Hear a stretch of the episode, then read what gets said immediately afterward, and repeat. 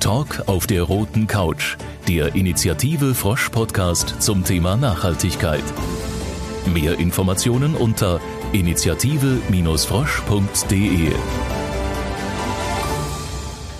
Herzlich willkommen zu einer neuen Folge Talk auf der roten Couch im Foyer von Werner und Merz. Toll, dass Sie dabei sind. Und wundern Sie sich nicht, manchmal quakt es im Hintergrund, denn hier im Foyer steht ein Terrarium und da krabbeln sehr munter ein paar Frösche rum. Das ist so in einem Unternehmen, das unter anderem die Marke Frosch vertreibt. Plötzlich dreht sich das Image von Plastik. Der Corona-Krise gelang, was keine PR-Kampagne je vermochte.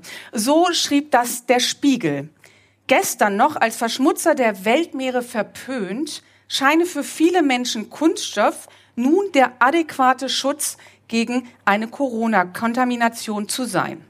Tja, das müsste zumindest einen freuen, die Recyclingbranche, die ja aus dem aus Erdöl hergestellten Plastikkram wieder etwas machen möchte. Nur so ist es nicht. Öl ist billig, derzeit sogar spottbillig. Und damit ist es besonders günstig, Plastik aus Öl herzustellen. Das heißt, nur aus einem Bruchteil von dem Abfall, den die Bürgerinnen und Bürger in die gelbe Tonne oder den gelben Sack stopfen, wird wieder Neues hergestellt. Es landet zumeist nicht in einem Kreislauf. Da ist einiges in Unordnung. Dabei sollte das seit 2019 geltende Verpackungsgesetz eigentlich schon für mehr Recycling gesorgt haben. Die Frage ist, woran hakt es? Und was muss sich da jetzt ändern? Was muss sich auf der politischen Ebene tun? Das klären wir jetzt, meine Damen und Herren. Und zwar mit, das freut mich sehr, Reinhard Schneider. Reinhard Schneider ist der geschäftsführende Gesellschafter von Werner und Merz. Der Unternehmer nimmt kein Blatt vor den Mund. Im Gegenteil, schrieb das Handelsblatt mal über ihn. Schneider nutze seine Vorreiterrolle. Sie haben sehr frühzeitig schon in Recycling investiert um lautstark für seinen Kreislauf Gedanken zu trommeln. Anders ausgedrückt, wenn es darum geht, wie Deutschland wegkommt von Ex und Hop, hat er einiges zu sagen. Reinhard Schneider, schön, dass Sie da sind.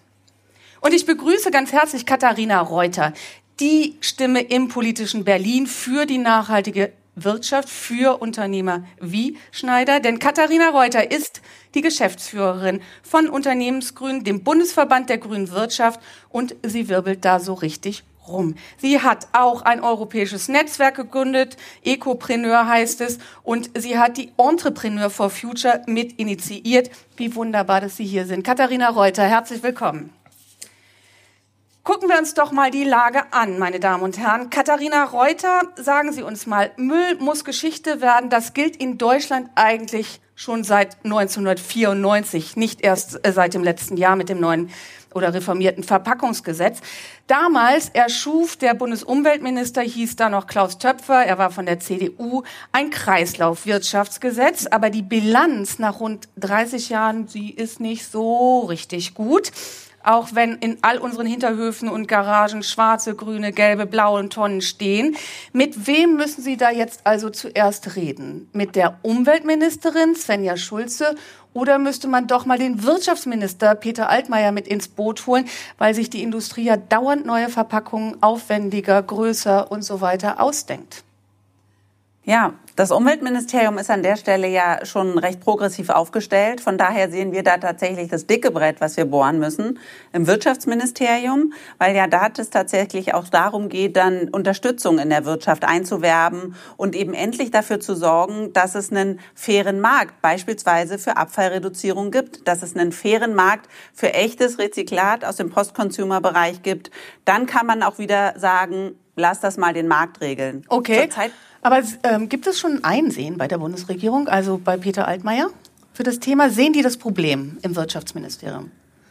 Also es gibt so eine lange Reihe an Themen, an Zukunftsthemen, an Zukunftswirtschaftsthemen, wo das Wirtschaftsministerium zurzeit mauert. Von daher ist auch natürlich der historische Kompromiss, den Altmaier mit seinem Klimaschutzpapier angemahnt hat, ein Stück weit Makulatur, weil kurz darauf hat er mit seinen Vorschlägen für die EEG-Novelle wieder genau das andere gezeigt, nämlich wie man die Erneuerbaren ausbremst. Und genauso ist das bei der Kreislaufwirtschaft und genauso ist das beim Lieferkettengesetz. Das heißt, da ist die Liste tatsächlich lang, wo ähm, ja einfach noch sehr stark dieser Ansatz da ist, die Wirtschaft der Vergangenheit zu schützen. Okay.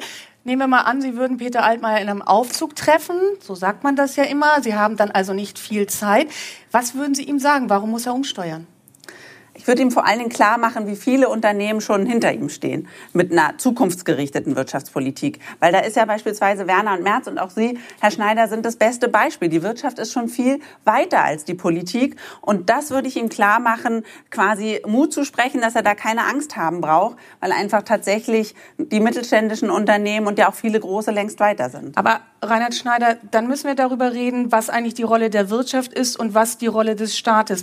Es sind ja nicht nur Sie, die offenbar das Problem erkannt haben. Es gab vor einiger Zeit eine große Kampagne, eine große Anzeige von einem großen Discounter. Da war eine Plastikflasche zu sehen für Mineralwasser und daneben stand aus 100 Prozent Recyclingmaterial außer Etikett und Deckel.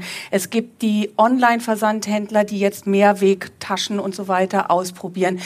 Was tut sich da gerade in der Wirtschaft und braucht man den Staat dann überhaupt?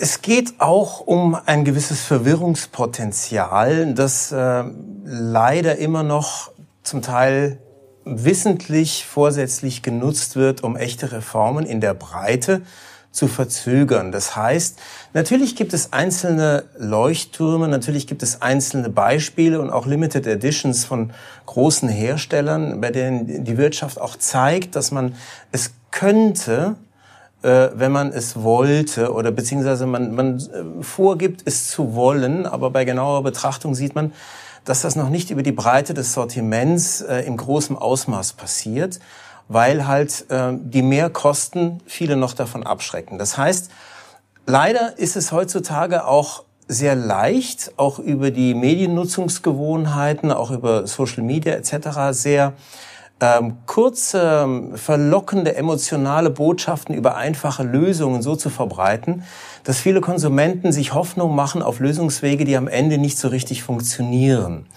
Und ich fürchte, dass das zum Teil auch sogar schon einkalkuliert wird bei manchen Inverkehrbringern, Herstellern, um einfach Zeit zu gewinnen, das etwas teurere, richtige Recycling dann erst später machen zu müssen, okay. solange dieser Preisunterschied noch geschieht. Mhm. Das heißt, die Wirtschaft hat eigentlich die Aufgabe, Glaubwürdigkeit auch zu schaffen in ihre eigene Fähigkeit der guten und starken Umsetzung. Das heißt, es gibt nicht ein Awareness-Engpass, dass die Leute in Mitteleuropa noch nicht wüssten, dass ein Plastikproblem da wäre oder der Klimawandel, sondern es geht darum, dass die Leute zu wenig Vertrauen haben in Lösungsansätze, die eine genügend große Hebelwirkung haben, die innerhalb nützlicher Frist dann auch wirksam werden und die auch nicht zu abschreckend sind, die nicht zu viel Verzicht vom Verbraucher einfordern, weil dann wird's wieder nischig. Mhm. Und da muss man halt schauen, dass man mit Methoden arbeitet, die vertrauensaufbauend sind und die sich nicht nach zwei Jahren als Irrweg herausstellen, nur weil es halt irgendwie so eine schöne Story war. Okay, also ich verstehe, Sie wollen mehr Tempo. Was müsste der Staat dann machen? Dann gehen wir mal die Instrumente durch. Sie haben gerade gesagt, man könnte, wenn man wollte, ein Problem der Technik scheint es nicht zu sein. Wir brauchen jetzt kein nächstes Forschungsprogramm oder sollte man auch noch ein Forschungsprogramm auflegen, um an den Techniken zu arbeiten? An den Techniken zu arbeiten ist ja grundsätzlich nichts Falsches. Nur wenn man an einen Punkt angekommen ist, wo die Mehrheitsmeinung der Wissenschaftler in eine klare Richtung zeigt und das eigentlich auch ja sehr leicht erkennbar ist, muss man gar nicht lange suchen nach diesen Mehrheitsmeinungsäußerungen, dann braucht es auch einen Punkt, wo zum Beispiel auch der Staat sich festlegt, welche dieser vielen Technologien denn gefördert werden sollen. Weil alle gleichzeitig zu fördern unter dem Deckmantel der Technologieoffenheit bedeutet auch, dass, naja, die Technologien zu wenig Fokus kriegen, die nach Meinung der Wissenschaft auch wirklich den besten Hebel haben und die Ablenkung wächst. Und daher, es braucht irgendwann mal einen Punkt, wo man sagt, das ist es. Ja, Ich meine, wenn die NASA vor, ich weiß nicht wie vielen Jahren, in den 50ern gesagt hätte, na, äh, ja, ob wir das jetzt mit, äh, ich sag mal, flüssig Sauerstoff und Wasserstoff die Raketen antreiben oder lieber mit einer alternativen Technologie. Äh, das lassen wir jetzt mal Technologie offen, dann wären wir wahrscheinlich bis heute nicht auf den Mond geflogen. Also irgendwann hat man auch gesagt, diese Technologie, auch wenn sie nicht perfekt ist, bietet einfach die besten Chancen und dann konzentrieren wir uns darauf. Das ist heutzutage das heißt, noch nicht Techno festgelegt. Welche Technologie wollen Sie? Ich denke, dass äh, äh, sehr, sehr viele Fakten äh, nachweisbar dafür sprechen, dass über das moderne mechanische Recycling der, Mess, der beste Mix, also wenn, wenn man mal die Qualität des Kreislaufs messen möchte, dann sehe ich eigentlich drei Kriterien, die das Wesentliche beschreiben. Nämlich, kann der Kreislauf in der Menge geschlossen werden, kann er in der Qualität geschlossen mhm. werden, ohne dass da Downcycling passiert zu etwas, was dann nachher nicht mehr weiter im Kreislauf gehalten werden kann. Und drittens, was die meisten übersehen, kann das mit einem Minimum von Energieeinsatz, ja, ohne negative Folgen für Dritte erfolgen. Mhm. Wenn man diese drei Kriterien konsequent beachtet, sagt die Wissenschaft, gibt es eine klare Präferenz für eine Technologie und alle anderen sind dann aber auch wirklich nachrangig. Okay, wir wollen hin, Katharina Reuter, zum mechanischen Recycling. Derzeit ist es so, dass der Abfall sehr, sehr häufig noch in der Müllverbrennungsanlage landet. Dabei entsteht nutzbare Energie. Nun sind wir derzeit auch in einer Energiewende. Wir stellen den Atomstrom ab, wir stellen den Kohlestrom ab. Braucht man diese Energie aus der Müllverbrennungsanlage oder könnte man den Weg so unattraktiv machen, nämlich indem man das besteuert, sodass man diesen Weg der Entsorgung ausschaltet? Wir müssen auf jeden Fall die Müllverbrennung so unattraktiv wie möglich machen. Okay. Damit einfach Gut. der Anreiz steigt.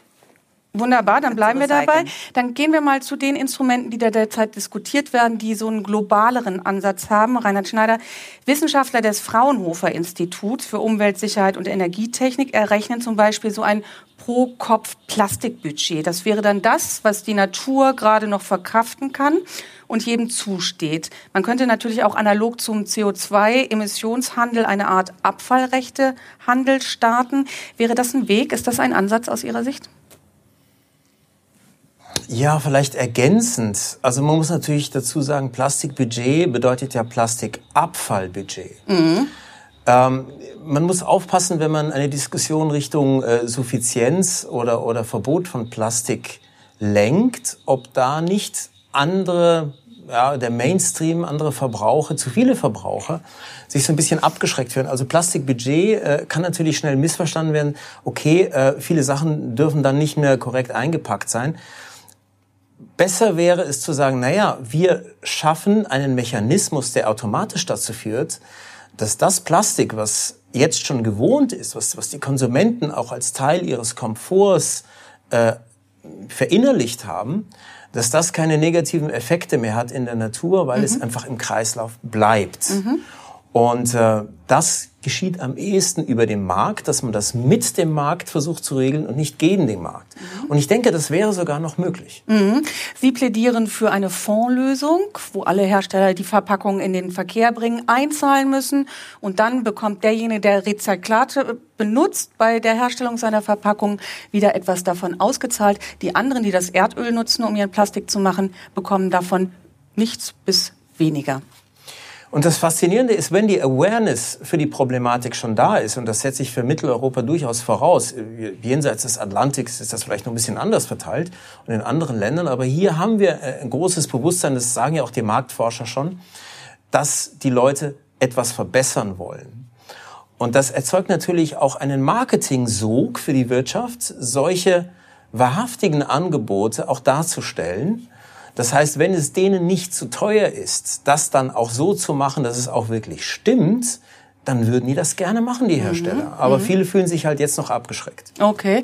Der Fonds ist das eine, Katharina Reuter, aber müsste man nicht ganz am Anfang ansetzen und sagen, okay, wir brauchen ein richtiges Ressourcengesetz. Wir müssen einfach die Rohstoffe teurer machen, damit auch es um wahre Preise geht im Markt. Auf jeden Fall. Wahre Preise ist was, was wir schon lange fordern, weil wir dann natürlich automatisch Märkte in die richtige Richtung lenken könnten. Aber es ist schon so, wenn man sich das Instrumentenmix anguckt, das ist auf jeden Fall das mit der Fondslösung, was beispielsweise ja dazu beitragen würde, so Leuchtturmlösungen, wie sie hier bei Werner und Merz vorhanden sind, zu fördern. Aber wir müssen eben auch gucken, natürlich Recyclingquoten zu erhöhen, aber nicht nur das, sondern sie dann auch wirklich zu kontrollieren und umzusetzen. Aha, da hakt da es gewaltig. Okay. Und eben natürlich auch eine juristische Definition für den Rezyklatbegriff einzuführen, weil das einfach derzeit, wir hatten es sozusagen ja schon ganz kurz mit den hübschen Bildchen in der Werbung, auch eben von, von anderen Herstellern, da müssen wir schon mal genau hingucken, was ist denn das Rezyklat? Und zum Beispiel Produktionsabfälle, das haben die Hersteller immer schon gemacht, dass sie das wieder in den Kreislauf geführt haben. Es macht auch ökonomisch Sinn, aber das ist quasi kein Plus für den Klimaschutz. Das ist wie beim Kuchenbacken, ja? Ich steche was aus und das, was drumherum bleibt, das vermenge ich wieder zu einem neuen Teig. Bei mir essen es die Kinder. Aha, wunderbar. Das ist auch genau eines dieser Irreführungspotenziale, mhm. die leider immer noch sehr stark äh, grassieren. Das heißt, ja, es braucht gewisse Festlegungen. Das eine ist die Technologie, das andere ist natürlich ganz klar die, die Definition, was ist genau das eigentliche Rezyklat, was der Umwelt hilft, weil es aus der Natur vom Verbraucher wirklich wieder zurückgeholt wird. Und ich denke, wir müssen es auch schaffen, ähm, Kreislaufwirtschaft und Nachhaltigkeit messbar zu machen. Ja, in der Tat.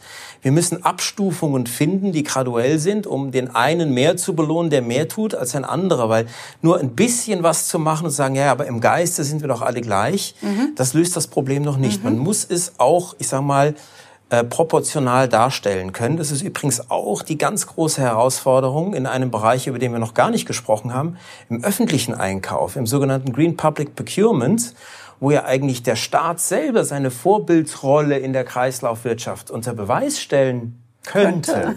ja. ne? ähm, da sagt man ja, okay, man hat jetzt zwar die Beweislast umgedreht im neuen Kreislaufwirtschaftsgesetz in der Novellierung, dass jetzt äh, die Einkäufer der öffentlichen Hand belegen müssen, warum sie nicht das nachhaltigste Angebot äh, genommen haben, wenn sie dann doch wieder nach dem Preis gegangen sind, wie immer bisher. Und ähm, naja, die Frage ist nur, äh, wie misst man denn die Unterschiede der Nachhaltigkeit bei den Anbietern? Wenn es dann heißt, ja, Moment einmal, wir haben ja gar nicht das, das ein weniger nachhaltiges Angebot jetzt genommen, nur weil es billiger war, weil die haben doch auch so ein Nachhaltigkeitssiegel und dann haben die damit beweisen können, dass sie doch auch tiptop nachhaltig ist. Und dann setzt man anspruchslose Zertifikate gleich mit anspruchsvollen, nur weil man sich nicht auskennt. Das heißt, diese Transparenz, wie man die, den Umsetzungsgrad echter Kreislaufwirtschaft und äh, Nachhaltigkeit klar misst und vergleichbar macht, die fehlt auch noch. Da braucht es vielleicht auch so eine Labelhierarchie oder, oder Kriterien, nach denen man dann nach einem Punktesystem, Scoring-System das wirklich eingliedern kann, damit man auch verargumentieren kann, warum der eine Anbieter vielleicht doppelt so nachhaltig mhm. ist wie der andere, mhm. der vielleicht nur irgendwie Recyclingpapier in seine Kopierer steckt. Okay, dann haben wir eigentlich schon einen kleinen Plan. Also man muss die Hersteller belohnen, die Rezykla äh, Rezyklate verwenden. Die anderen muss man mh, hm, ein bisschen bestrafen. Man muss alle Wege, die nicht zum mechanischen Recycling führen, unattraktiv machen. Man muss die Kontrollen stärken, haben Sie gesagt. Und man muss eben auch gucken, dass es womöglich so ein Siegel gibt, um zu erkennen, was äh, gutes Rezyklat ist und was eigentlich nicht. Dann bleibt aber immer noch die Frage, Katharina Reuter, da gibt es in diesem Land sehr, sehr große Kunststoffhersteller, große Plastikkonzerne wie BASF, Bayer, Linde, Evonik und so weiter. Ähm, auf was muss man sich da eigentlich gefasst machen? Welchen Gegenwind wird es da geben, wenn Sie mit solchen Forderungen kommen? Na, die sind ja schon beim Windmachen kräftig dabei. Hm. Und sind natürlich einfach auch sehr gut darin, hübsche CSR-Geschichten drumherum quasi zu erzählen, aber nicht an ihr Kernprodukt ranzugehen. Mhm. Und ähm, an der Stelle wieder äh, Altmaier im Fahrstuhl. Ich würde eben auch schon noch mal auf diese Lobbyverflechtung hinweisen, die eben von ne, der klassischen äh, herkömmlichen Industrie da bestehen und die eben ja dann ja beispielsweise bei guten alternativen Vorschlägen immer schon im Vorfeld dafür sorgen, dass das ähm, ganz findige Argumente gibt, warum das dann alles doch nicht klappen kann. Wo ist denn das liebste Argument ist übrigens immer, och, lasst uns das doch mal freiwillig machen. Aha. Bitte bloß keine verpflichtenden mhm. Vorgaben, keine Leitplanken für alle. Wir machen das freiwillig. Mit dem Klimaschutz, mit dem ne, Anteil, Erhöhung Anteil Rezyklat, mit dem Ressourcenschutz. Und da muss man eben besonders vorsichtig sein und sagen, halt stopp, so, ne, die Zeit der Freiwilligkeit ist vielleicht an der Stelle auch einfach ein bisschen vorbei, die Zeit drängt. Wir brauchen eben diese Leitplanken für alle, die dann eben auch für faire Märkte, für die Rohstoffwende und die Klimawende sorgen. Mhm. Natürlich muss man dann den großen Konzernen auch eine gute Argumentation entgegensetzen, Reinhard Schneider. so eine Bundesregierung oder auch die EU-Kommission, die schaut sehr stark auf Arbeitsplätze. Das Jobargument ist natürlicherweise ein sehr, sehr gutes Argument. Kann man das irgendwie sagen, was passieren würde, wenn jetzt die Politik die Recyclingwirtschaft wirklich ernst nehmen würde, was das für den Arbeitsmarkt bedeutet? Ich denke, dass man gar nicht so lange warten müsste, bis der positive Effekt auf den Arbeitsmärkten den negativen ähm, des, des Wegfalls der bisherigen äh, Plastikindustriearbeitsplätze überkompensiert. Will heißen, ähm, die Aufbereiter, die, die in die Kreislaufwirtschaft äh, investieren, die sich darauf einlassen, die sind oft mittelständisch geprägt. Und äh, es ist so, dass äh, hier äh, relativ viele äh, Arbeitsplätze auch, ich sag mal, auf sehr ähm, hohem Arbeitsethikniveau äh, geschaffen werden können, weil der Mittelstand gezeigt hat, dass er äh, relativ stark bereit ist, sich auf langfristige Ziele auch einzulassen. Mhm. Und äh, es würde vielleicht ein Shift geben zugunsten mittelständischer Unternehmen äh, äh, und ein bisschen zu Lasten von Großunternehmen. Das große Problem bei der politischen Akzeptanz dieses Wechsels ist, dass die Großunternehmen sehr viel besser organisiert sind in ihrer Interessensvertretung und natürlich viel lauter und einstimmiger das auch artikulieren in den Lobbyverbänden und bei den Ministerien, als es dieser äh, heterogene Zoo von, von Mittelständlern vermag. Ah, Katharina Reuter, was kann man von den Großen lernen beim Lobbyismus und wo ist eigentlich die Grenze zwischen gutem und schlechtem Lobbyismus? Wir machen ja eigentlich genau das, Lobby for Good. Natürlich gibt es eben auch den berechtigten Anspruch, die nachhaltige Wirtschaft zu vertreten. Die Stimme kann definitiv noch lauter werden. Aber es ist schon auch spannend zu sehen, welcher Schwung ja in die ganze Debatte gekommen ist, auch von Wirtschaftsseite raus. Ne? Es gibt die Entrepreneurs for Future, schon knapp 5000, die sich da wirklich hinter knackige Forderungen für mehr Klimaschutz stellen. Auch große Unternehmen dabei. Ähm, auch da kann man äh, ne, einfach nochmal darauf verweisen und sagen, da kommt doch, kommt doch auch wirklich Schwung in die Debatte. Und ähm, was kann man noch von denen lernen? Es ist auf jeden Fall faszinierend, wie die das schaffen, eben auch Begriffe in die Diskussion zu bringen, ähm, die dann plötzlich von ganz viel verschiedener Seite, auch progressiver Seite aufgegriffen werden. Chemisches Recycling ist da für mich so ein Beispiel wo ähm, dann plötzlich alle so nicken, ach ja, ja, ja. ja. Mhm. Chemisches Recycling ist sehr, sehr energieintensiv. ähm, das ist das, sagen, was Sie nicht, Recycling nicht möchten. Nicht so ganz, ja. Ah, okay, okay, man muss chemische Verwertung sagen, merken wir uns. Aber Rainer Schneider, Sie haben es ja eben gesagt, die sind sehr, sehr viele und schließen sich ganz gut zusammen. Sie haben mal der Süddeutschen Zeitung gesagt, als Sie gefragt wurden, ob Sie noch Freunde haben in der Branche, na ja, wir gelten schon ein bisschen als der Streber der Branche, den am liebsten alle verprügeln würden. Wo sind Ihre Verbündeten? Hat sich das geändert? Ähm, ja, also äh, ein bisschen schon. Äh, sagen wir mal so, damals äh, äh, sah es ein bisschen düsterer aus, jetzt äh, hat es vielleicht ein bisschen mehr polarisiert, aber natürlich in beide Richtungen. Ja. Ähm, es bewegt sich was, es beginnt sich was zu bewegen. Und äh, die Trennlinie zwischen denen, die sich bewegen und die, die sich weniger bewegen, ähm, das hat vielleicht auch etwas mit der Unabhängigkeit von ähm, Finanzmärkten im Allgemeinen und insbesondere von äh, Finanzmärkten angloamerikanischem Stil zu tun. Das heißt, überall dort, wo ein, ein größere Unternehmen nicht fürchten muss, an der Börse gleich abgestraft zu werden, wenn es tatsächlich mal langfristiger in Nachhaltigkeit und Kreislaufwirtschaft investieren will. Da wachsen Bereitschaften. Und das sehen wir bei deutschen Unternehmen stärker als bei international geprägten. Und das sehen wir natürlich auch bei Mittelständlern äh, deutlich stärker als bei Großunternehmen. Aber Gott sei Dank, es gibt auch größere, die sagen, nee, also ähm, es, es lohnt sich da wirklich dran zu bleiben.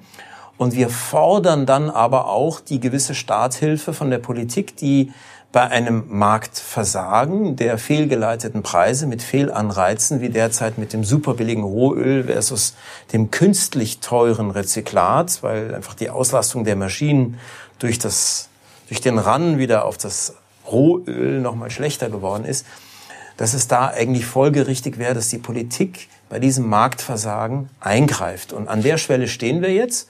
Und ich bin gestand, äh, gespannt, wie die Ausgestaltung dieses Eingriffs sein wird.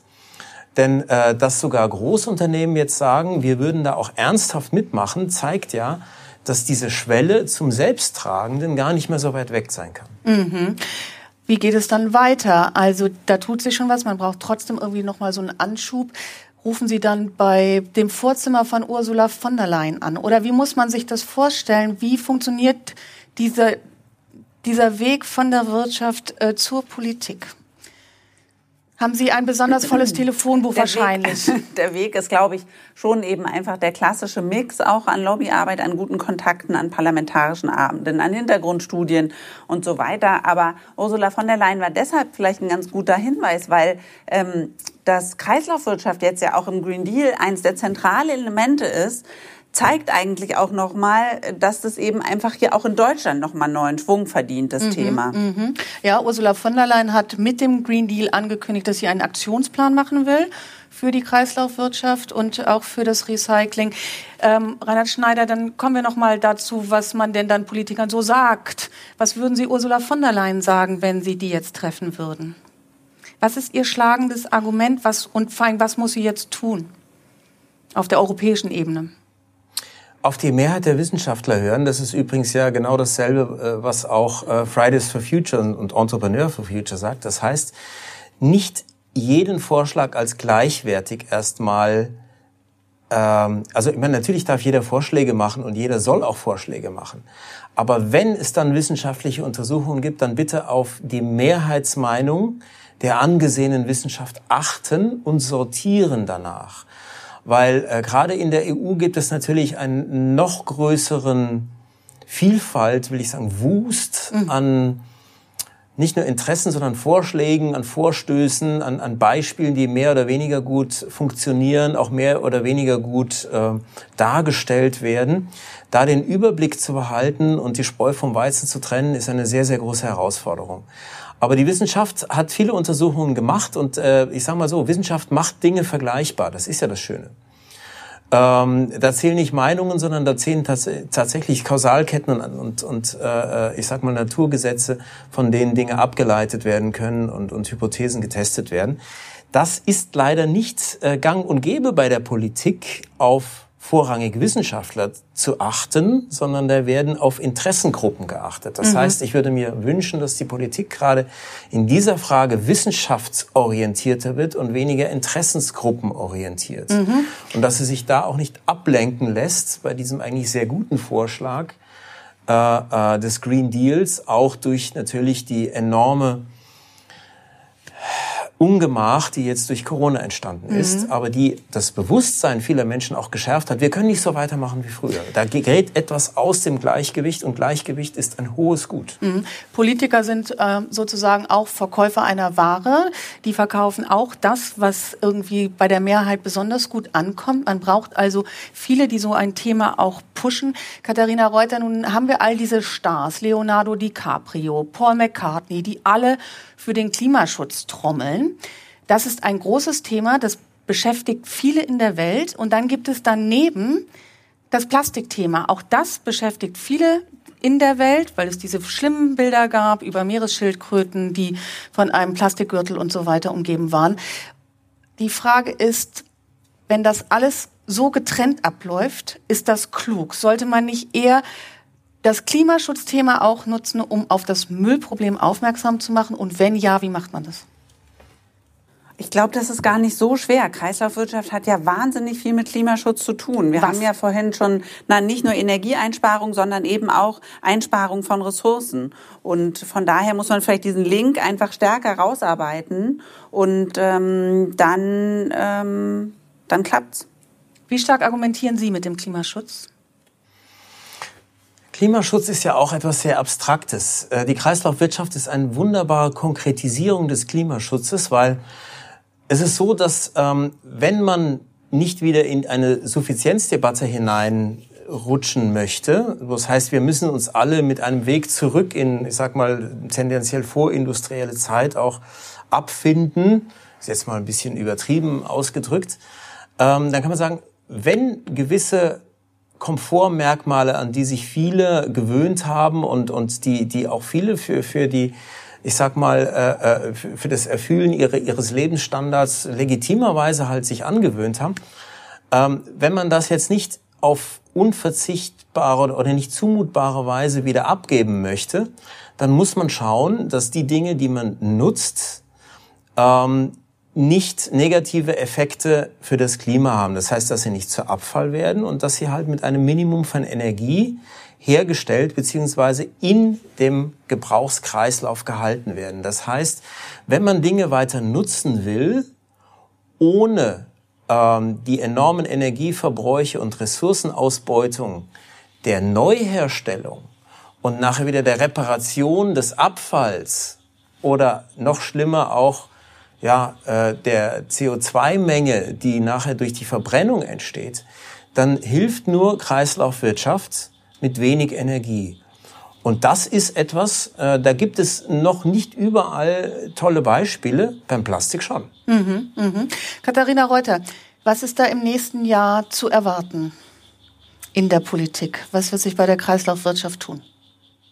Der Aktionsplan äh, Kreislaufwirtschaft aus dem Green Deal muss konkretisiert werden.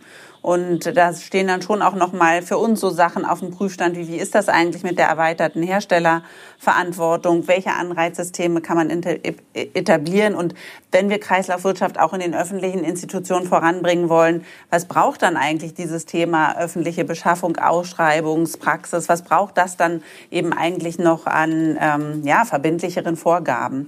Und vielleicht zu dieser Frage, wie kann man das mit dem Klimaschutzgedanken verbinden? Wie, wie kommen wir weg eben von dem Müll. Ich glaube, tatsächlich, wenn man eben dieses Cradle-to-Cradle-System sich nochmal stärker äh, auch äh, ne, in, ins Bewusstsein ruft beim Thema Kreislaufwirtschaft. Kreislaufwirtschaft klingt halt irgendwie immer so, so deutsch und technisch, ja.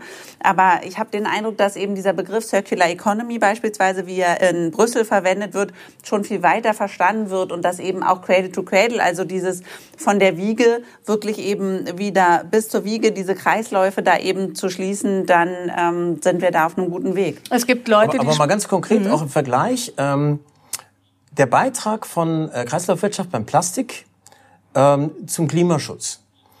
Das Verfahren, das Plastik zu recyceln, anstatt es aus neuem Erdöl herzustellen, spart 60 Prozent der Prozessenergie. Die ist schon Okay, das ist eine dazu, wichtige Zahl. Dazu kommt die Einsparung des Rohstoffes Rohöl, den können wir da lassen, wo er ist, ne? fossil, muss nicht genommen werden. Ähm, und als dritter Aspekt, am Ende wird kein CO2 bei der Verbrennung erzeugt, wenn das Material wieder im Kreislauf gehalten wird. Das heißt, wir haben eine dreifache, drei Quellen der Einsparung, die jede für sich schon erheblich ist. Also 60 Prozent sagen Sie jetzt als nächstes Peter Altmaier, oder? Ja, auf okay. jeden Fall. Das nehmen wir auch in den Aufzug mit. Wunderbar. Und Rainer Schneider, sagen Sie uns zum Schluss noch, ähm, welches Image wird Plastik 2030 haben?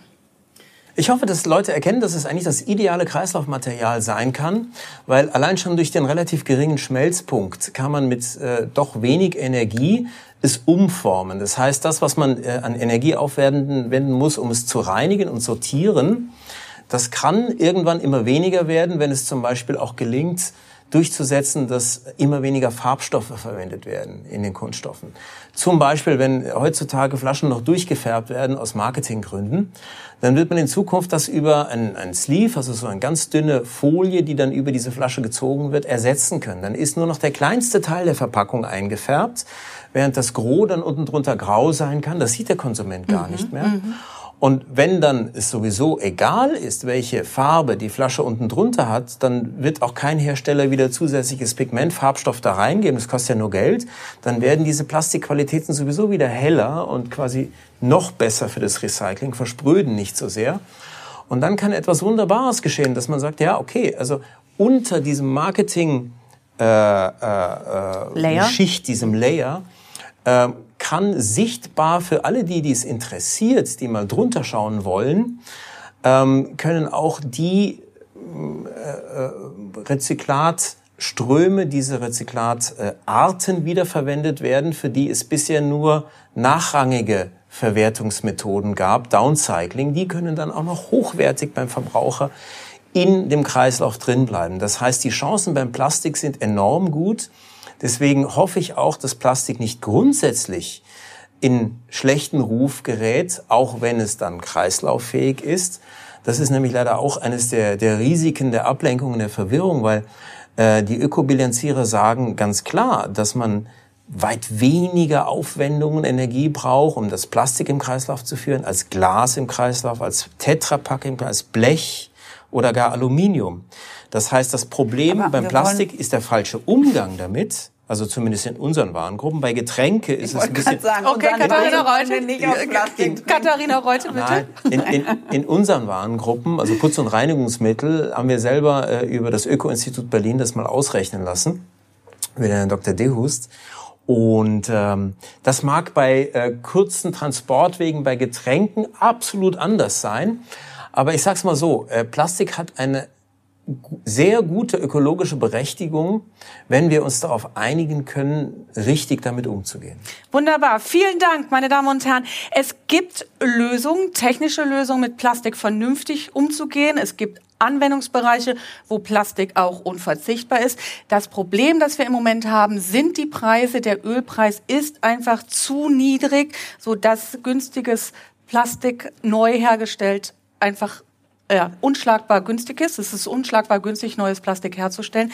Das ist das Problem. Also es gibt die Leute, die da eine Trendwende voranbringen wollen. Das sind Leute wie Sie, Reinhard Schneider. Und natürlich sind es auch Leute mh, nicht nur in der Wirtschaft, sondern diejenigen, die das der Politik äh, vermitteln müssen und auch dies voranbringen. Vielen, vielen Dank Ihnen beiden, Reinhard Schneider, Katharina Reuter, für das Gespräch heute. Das war sehr interessant. Und meine Damen und Herren, Ihnen da draußen natürlich auch ganz herzlichen Dank fürs Dabeisein.